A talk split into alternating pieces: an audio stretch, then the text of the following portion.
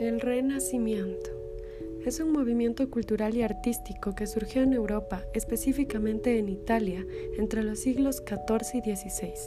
Podemos decir que renacimiento significa volver a nacer, ya que se compone del prefijo re, que significa reiteración, y el verbo nazi, que expresa nacer.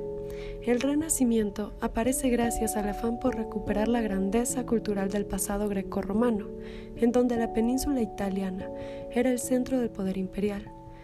Se divide en dos periodos, los cuales son el Quattrocento, que es el periodo del arte italiano del siglo XV, también llamado Primer Renacimiento o Bajo Renacimiento, y por otra parte está el Cinquecento, que es el siguiente paso de la evolución del arte. Esto abarca artes muy representativas de la época, como la escultura renacentista. En el periodo Cuatrocento podemos ver algunas características, como son la exaltación de la belleza y proporcionalidad del cuerpo humano en busca de la armonía. Existieron grandes escultores como Donatello y a su vez grandes obras como el Festín de Herodes.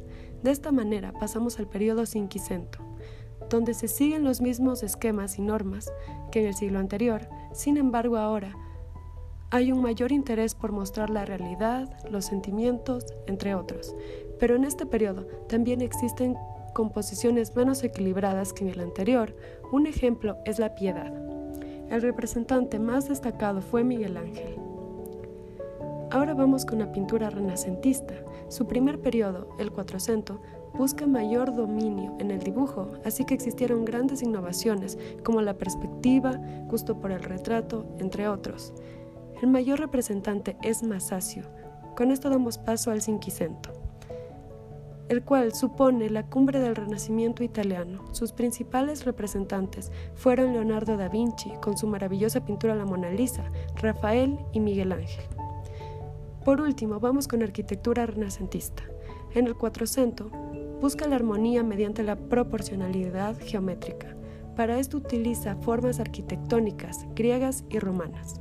Un ejemplo muy claro es la iglesia de San Andrés de Mantua, hecha por Alberti, la cual tiene pisos separados por cornisas y más detalles increíbles.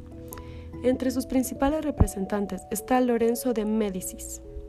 Durante el Cinquecento, la Basílica de San Pedro de Roma se convierte en el centro fundamental de los artistas más destacados y sus obras. Por lo tanto, Roma sería la capital del arte italiano, los artistas más destacados son Bramante, Miguel Ángel y Palladio. Una de las obras más representativas del Renacimiento es La Última Cena, pintura creada por Leonardo da Vinci entre los años de 1495 y 1498. El misma quiere representar, como su nombre lo dice, la última cena que Jesús tuvo junto a sus doce apóstoles antes de morir y resucitar. Actualmente es una obra declarada como Patrimonio de la UNESCO.